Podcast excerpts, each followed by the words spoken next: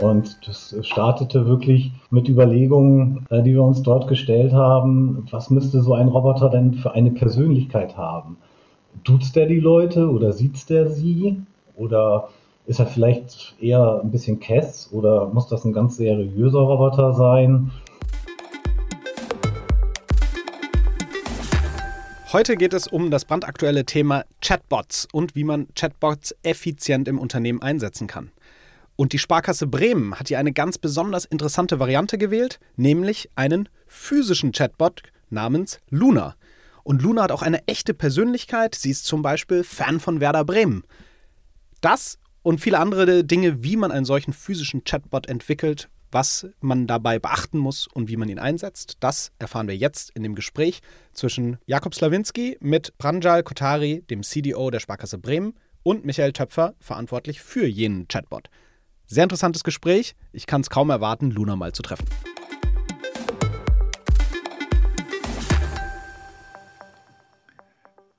Willkommen beim Digital Makers Podcast, dem Podcast zur Praxis aus Digitalprojekten. Heute mit einer kleinen Premiere, denn ich darf zwei Gäste begrüßen, nämlich zu einem äh, Herrn Pranjal Kotari, CDO der Sparkasse Bremen und Herrn Michael Töpfer, verantwortlich für unter anderem Chatbots bei der Sparkasse Bremen.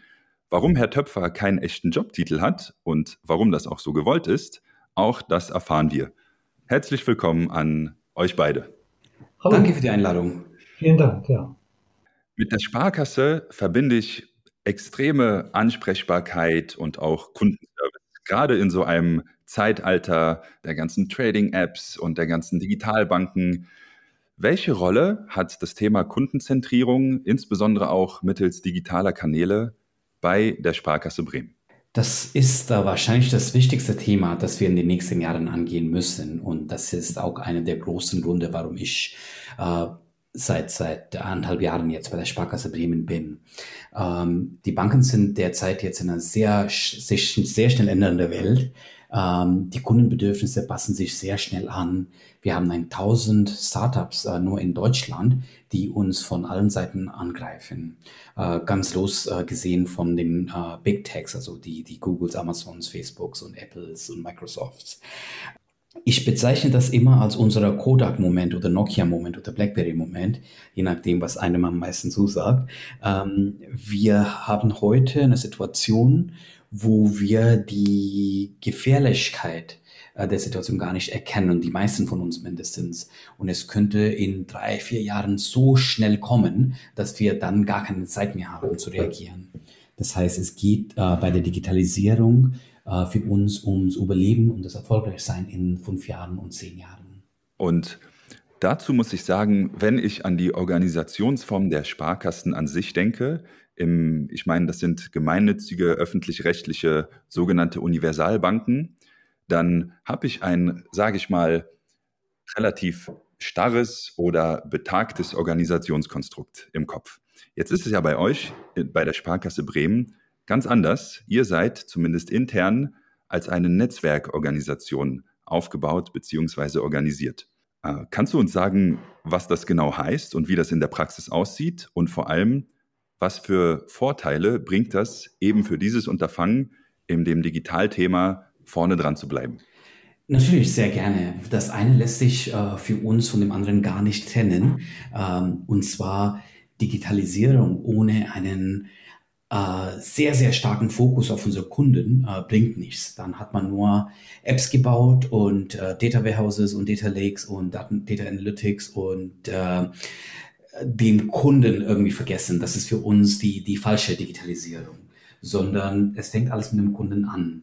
Wenn man eine normale hierarchische Organisation sieht, gibt es äh, zwei äh, Gruppen von Menschen. A, Menschen, die mit Kunden reden und B, Menschen, die Entscheidungen treffen. Und die Überlappung zwischen diesen beiden Gruppen ist in den meisten Organisationen sehr, sehr klein äh, bis gar nicht. Heißt, äh, wenn ich unser Beispiel von vor ein paar Jahren nehme, wir waren klassisch äh, organisiert, zwei Vertriebsbereiche, Privatkunden und Firmenkunden und ein großer Stabsbereich. Und in den Vertriebsbereichen wurden die Entscheidungen in den Top 1, 2 Management-Ebenen getroffen, in den Stabsbereichen gerne bis zum dritten und vierten Ebene. Oh, das waren die typische Controller und Organisation und Personalleute, die immer ein bisschen mehr Entscheidungsfreudigkeit und Macht haben als, als äh, sagen wir, den Durchschnittsvertriebler, wenn es um die Prozesse der, der Gesamtbank geht. Und damit war uns klar, genau die Menschen, die tagtäglich mit Kunden reden, treffen ganz wenig Entscheidungen. Diejenigen, die Entscheidungen reden, äh, treffen, reden nicht mit Kunden. Und das war für uns irgendwie nicht logisch. Deshalb sind wir Ende letzten Jahres ähm, also äh, Dezember 2019, jetzt haben wir zwölf Monate, ähm, auf eine sogenannte Netzwerkorganisationsmodell gegangen, wo wir gesagt haben, die Entscheidungen sollen viel flexibler, viel nicht hierarchischer und äh, viel schneller getroffen werden können und vor allem dort, wo die Kundenschnittstelle äh, ist. Und damit hoffen wir natürlich, dass die Ideen, die daraus entstehen, viel, viel schneller umgesetzt werden können. Und die allermeisten dieser Ideen haben auch irgendwie eine Digitalisierungskomponente und da schließt sich der Kreis wieder. Das heißt, bevor irgendjemand in der zentralen IT äh, entscheidet, wir entwickeln eine App, um irgendwas zu tun und kein Kunde hat eigentlich den Bedarf nach dieser App, ähm, kann diese App gar nicht erfolgreich sein. Wir wollen es umgekehrt machen. Die Menschen, die regelmäßig jeden Tag mit Kunden reden, kommen mit den Ideen und die setzen wir dann gemeinsam um. Absolut greifbar und ich muss sagen, genau so habe ich allein schon die erste Kommunikation mit euch beiden erlebt. Äh, extrem einfach, extrem zielorientiert und das ist es ja irgendwo, was es ausmacht, in so einer Organisation zu arbeiten. Man hat natürlich ein ähnliches Ziel oder das gleiche und äh, ist irgendwo autonom, aber wird auch an Zielen gemessen und nicht unbedingt nur an Input und Zeit, wie lange ist man dort gewesen, was hat man gemacht. Aber ja klar, es arbeiten die Menschen in wahrscheinlich gemischten Teams an gewissen Projekten, um echten Kundenmehrwert zu schaffen. Das ist sehr beeindruckend, muss ich sagen, und hat mich auch ehrlicherweise definitiv überrascht, was die Organisationsform der Sparkasse Bremen angeht. Was waren denn, ich nenne es mal, Herausforderungen, die Sie als CDO überwinden mussten, um wirklich alle Mitarbeiter gleichermaßen auf diese Reise und in diese Organisationsform auch mitzunehmen? Das ist eine lange Reise. Ne? Wir haben eine sehr stolze und auch sehr erfolgreiche Historie, äh, mittlerweile 196 äh, Jahre. Und äh, diese fast 200 Jahre Historie gehen natürlich nicht von einem Tag auf, äh, äh, von heute auf morgen weg. Sollen sie auch nicht, weil das ist unsere DNA. Äh, unsere DNA ist, Kunden im Vordergrund, wir sind für die Stadt da, wir sind die Stadt Bremen. Und ähm, wir haben Zugang zu jedem Bremer, egal ob äh, Privatmensch äh, oder, oder äh, Unternehmen. Äh, wir reden regelmäßig mit der Stadt, mit der Verwaltung, äh, mit den Stadtwerken, mit der Uni und ähm, äh, Michael ist, ist da ganz intensiv dran an der Kooperation mit der Uni. Und deshalb haben wir auch in die, die, die Möglichkeit, das Leben der Stadt, und so sehen wir uns, ganz anders so zu beeinflussen. Und so sehen wir auch unseren Auftrag. So, die andere Seite ist, äh, wir haben die letzten Jahre, äh, viele von uns, äh, auch vergessen, wie man im Kundeninteresse denkt oder wie man auch selber Entscheidungen trifft äh, in einer Fehlerkultur, wo Fehler nicht zu vermeiden sind, sondern eher gerne gesehen werden, solange man die schnell macht und auch äh, daraus lernt. Und dieser Umstellungsprozess dauert natürlich äh, ein paar Jahre. Da sind wir auch gerade am Anfang. Also ich würde es nicht als Herausforderung sehen, sondern als natürlicher Teil des Weges, den äh, wir entschieden haben zu gehen. Absolut. Also insbesondere Unternehmenskultur ist ja etwas, was nicht über, über Nacht entsteht in erster Linie. Das hast du schon äh, sehr passend für die Sparkasse Bremen erwähnt, aber sich in zweiter Linie dann auch nicht über Nacht ändert. Das verstehe ich schon voll und ganz. Weil wir gesagt haben, Kundenservice und Kundenzentrierung ist heute unser Kernthema, insbesondere die sogenannten Chatbots, würde ich jetzt, wäre ich bei Clubhouse, äh, Michael auf die Bühne holen, der im Endeffekt für das Thema verantwortlich ist. Michael, wie bist du denn mit dem Thema zunächst in Berührung gekommen? Also was war dein erster Berührungspunkt mit Chatbots bei der Sparkasse Bremen? Ja, hallo Jakob. Also, die entstanden ist die Idee, äh, bei der Verleihung des Gründerpreises in Bremen, äh, wo unser Vorstand dann äh, auch anwesend war. Und äh, dort hatte ein lokales Startup aus Bremen dann in diesem Jahr den Gründerpreis gewonnen, nämlich mit äh, dieser Präsentation der Pepper-Roboter von, von der Firma Softbank. Die kennt man ja diese Peppers, diese niedlichen, die man immer häufiger auch ja in Deutschland trifft. Und unser Vorstand war zu der Zeit äh, so begeistert wohl davon, so angetan davon, dass äh, er wohl gesagt hat, ja, so einen möchte ich auch mal gerne haben oder so einen möchte ich auch haben. Und äh, so ist das praktisch zustande gekommen derzeit. Naja, und eines Tages war es tatsächlich so, äh, dass es denn dann hieß, ja, wer macht denn den Roboter? Und äh, ja, da ist die Wahl dann auf mich gefallen. Und dann haben wir unser erstes eigenes großes Roboter-Chatbot-Projekt gestartet zu der Zeit. Das war so Ende 2017, Anfang 2018, äh, wo das äh, ja, ins Leben gerufen worden ist. Nun kenne ich Chatbots ehrlicherweise schon ein wenig länger und als ich mal ein wenig recherchiert habe zur Geschichte, habe ich gesehen, dass der erste sogenannte Chatbots irgendwo in den 19, 1960er Jahren schon programmiert wurde, der eine virtuelle Psychotherapeutin ersetzen sollte. Du hast jetzt erwähnt, dass mit Pepper, so einem kleinen, ungefähr einen Meter großen physischen Roboter, äh, der Chatbot nun auch bei der Sparkasse Bremen Anklang gefunden hat. Habt ihr davor denn generell, so ich sag mal, browserbasierte Chatbots genutzt? Ja, absolut. Also seitens der Sparkassenorganisation werden ja allen Sparkassen der, äh, der Chatbot Linda bereitgestellt. Und äh, wer über unsere Website kommt oder im Allgemeinen über eine Sparkassen-Website kommt, ähm, dem steht auch relativ äh, präsent äh, nebst äh, Telefon- oder E-Mail-Kontakt halt auch dieser Chatbot-Kontakt dort äh, zur Verfügung.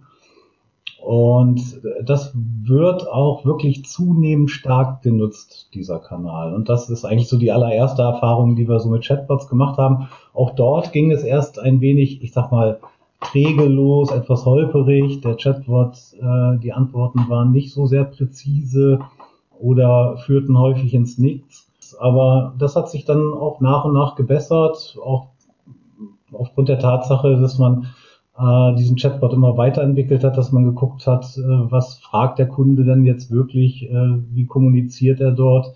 Und so aktuell würde ich sagen, ist der schon recht stark, dieser Chatbot. Also das war so die aller, allererste Erfahrung. Aber die erste eigene, richtige Erfahrung mit einem Chatbot, wie es ist, also ein Chatbot von Grund auf selbst neu zu designen, ähm, das ist dann tatsächlich erst äh, mit, mit dem Start des Pepper-Projektes äh, auf uns zugekommen. Ja.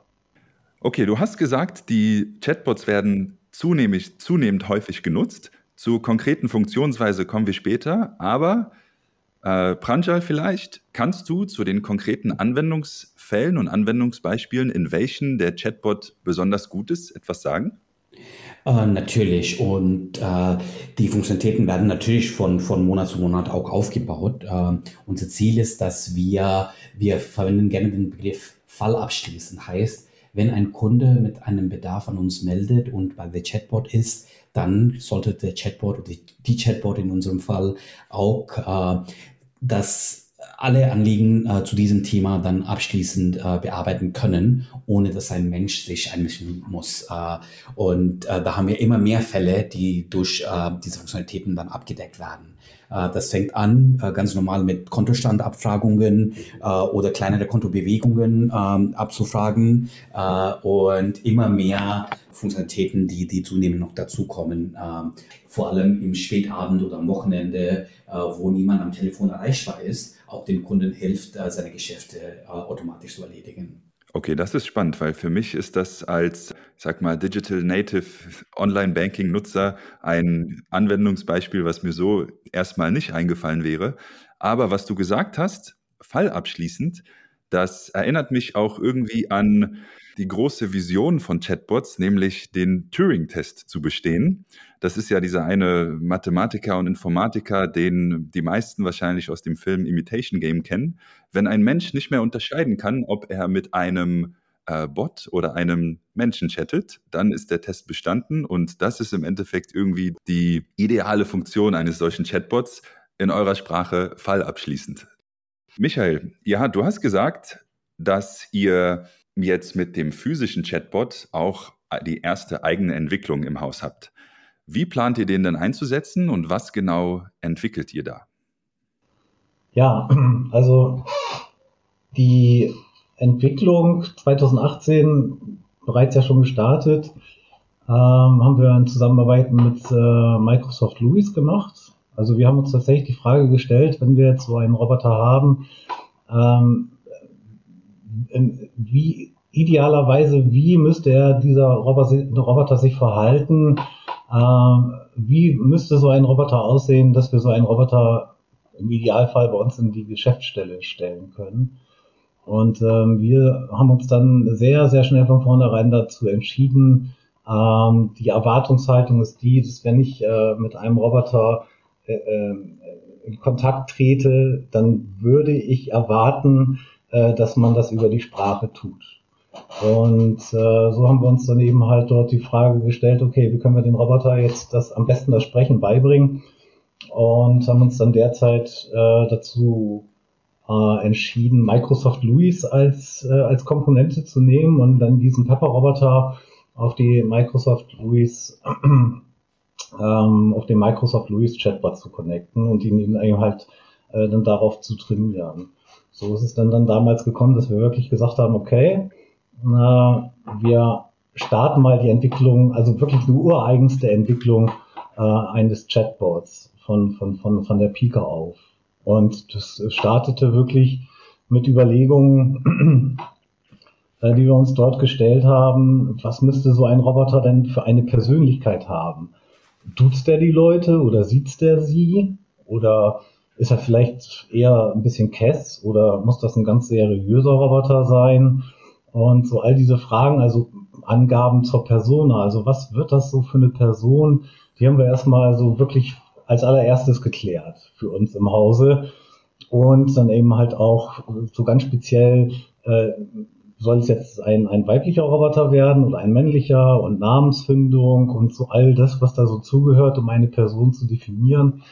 Das haben wir auch äh, mit der gesamten Belegschaft mehr oder minder gemacht. Also äh, die Namensgebung wurde dann im Hause abgestimmt und äh, wir haben aufgerufen, sich zu überlegen, wie so ein Roboter denn vielleicht sein müsste, etc. pp. Das war ein sehr spannendes Projekt ähm, und witzigerweise war eins der wichtigsten Dinge für unsere, äh, für, für, für unsere Mitarbeiter im Hause, also nebst ähm, was müsste so ein Roboter eigentlich können, also nebst Hallo, guten Tag, mein Name ist, also dieser typische Dialog zur Eröffnung, zum Beginn eines Gespräches, war das das, was schon wirklich an zweiter Stelle dicht gefolgt war hier für Bremen.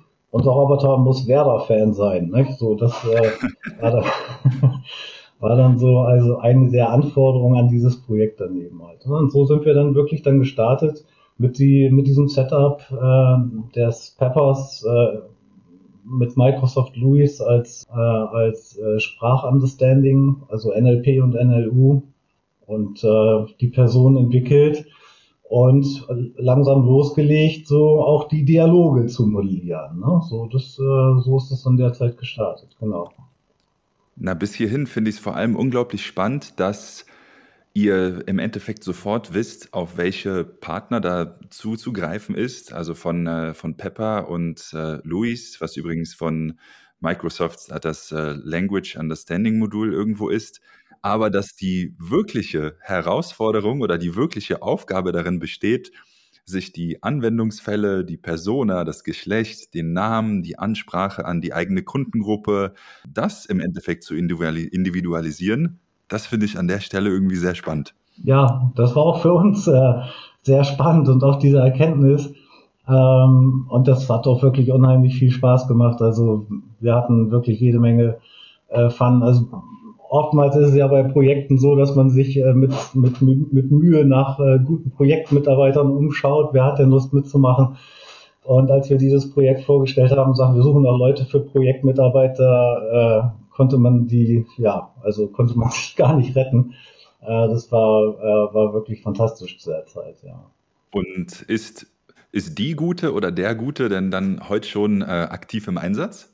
Ja, absolut. Also ähm, die Gute heißt Luna, Luna Pepper. Und ähm, wir haben sie vorgestellt, ich glaube, das war Ende 2018, tatsächlich dann auf einer Pressekonferenz äh, in einer Zweigstelle hier in Bremen in der Neustadt dann auch. gab es ein kleines Event und äh, dann äh, haben wir sie dort praktisch der Öffentlichkeit äh, vorgeführt. Ja, es war sehr spannend, sehr, sehr spannend. Und um jetzt mal, ich sag mal, kritisch zu werden, es gibt ja den Begriff des äh, Digital Innovation Theaters, wo solche Projekte oder Initiativen manchmal nicht direkt am Wert gemessen werden, den sie den Kunden oder den Mitarbeitern beitragen. Äh, inwiefern macht euer Chatbot euren Kunden oder Mitarbeitern das Leben denn leichter? Also welchen, welchen Einfluss hat sie? Ja, jetzt äh, speziell für dieses Projekt ist das nicht unbedingt die treibende Kraft für uns gewesen. Äh, also äh, Use Cases abzuleiten, die jetzt speziell den Kunden äh, Bedürfnisse erfüllen. Das äh, war, stand nicht im Vordergrund. Im Vordergrund äh, dieses ersten Chat-Robot-Projektes ähm, stand vielmehr ähm, die Idee, dass wir erstmal unseren Mitarbeitern, aber auch unseren Kunden zeigen, also im Fokus stand für uns äh, dort vielmehr die Message der Digitalisierung äh, an unsere Mitarbeiter oder auch an unsere Kunden eben halt zu transportieren. Das äh, war oder ist der Fokus gewesen, einfach zu sagen, zu zeigen auch, auf welchem Stand der Technik, auf welchem Stand der Technik man heute ist und äh, dass man durchaus äh, dort eine Maschine ähm, beibringen kann, etwas menschliche Sprache zu verstehen und ähm, auf, auch in der menschlicher Sprache zu antworten. Das war, war der Hauptfokus eigentlich dieses Projektes. Gar nicht so sehr, so dass man den Roboter fragen kann, ja, wo ist denn jetzt hier der nächste Geldautomat oder ja, wie kann ich hier ein Girokonto öffnen oder äh, was kostet bei euch ein Girokonto? Das das war, ist zwar auch Teil ihres Repertoires geworden, aber es stand nicht im Vordergrund. Im Vordergrund stand wirklich, ja, ein, eine Digitalisierungsbotschafterin praktisch zu entwickeln. Vielleicht kann ich einen Satz dazu aus äh, strategischer Sicht sagen. Ähm, auch, äh, äh, wie Michael sagt, ne? genau für den Fall haben wir nicht einen Euro und Cent äh, Business Case ausgerechnet. Aber es ging vielmehr um die Begeisterung. Begeisterung der eigenen Kollegen, aber vor allem auch die Begeisterung äh, von, von Kunden. Äh, und das war ein sehr, sehr sichtbarer, äh, auch sehr erfolgreicher äh, äh, Versuch, der auch in Bremen, aber auch überregional dann sehr stark in der Presse war, von Kunden sehr stark gelobt wurde und, und einfach den Imagewandel ähm, von der Sparkasse, die wir seit ein paar Jahren machen und die nächsten Jahre weitermachen werden, sehr stark unterstützt hat. Insofern hat es ganz sicher einen relativ großen Euro- und Centwert. Den zu beziffern, ist natürlich schwierig.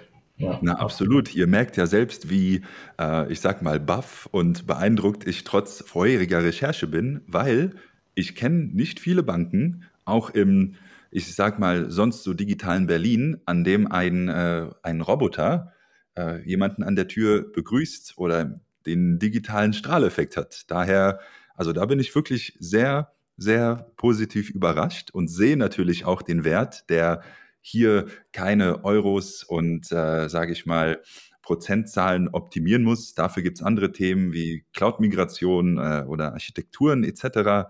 Aber bin, bin wirklich sehr begeistert davon. Ja, ja ähm, nicht nur du. Also da kann ich wirklich äh, nochmal so ein kleines Feedback einstreuen. Also ähm, was wir zu unserer aller Überraschung festgestellt haben, dass nach der Schule freiwillig wieder Kinder in die Geschäftsstelle kamen. Also da muss man, glaube ich, lange zurück überlegen oder vielleicht ist das noch am Weltspartag der Fall, dass das so passiert. Aber ähm, sie hat wirklich Kinder in die Geschäftsstelle gezogen, äh, mit ihren Eltern.